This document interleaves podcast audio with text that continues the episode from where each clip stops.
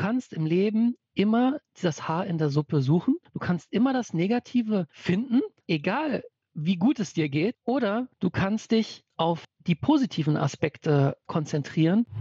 Der Durchschnittsdeutsche macht Dienst nach Vorschrift. Das heißt, er fühlt sich nicht emotional gebunden seinem Arbeitgeber gegenüber, sondern er geht hin zur Arbeit, weil er da Geld bekommt und mehr nicht. Und es gibt auch einen gewissen Prozentsatz von Leuten, die auch schon, also einen hohen Prozentsatz von Leuten, ich glaube, es sind 10 Prozent der Belegschaft in Deutschland, laut Gallup-Studie, die schon innerlich gekündigt haben.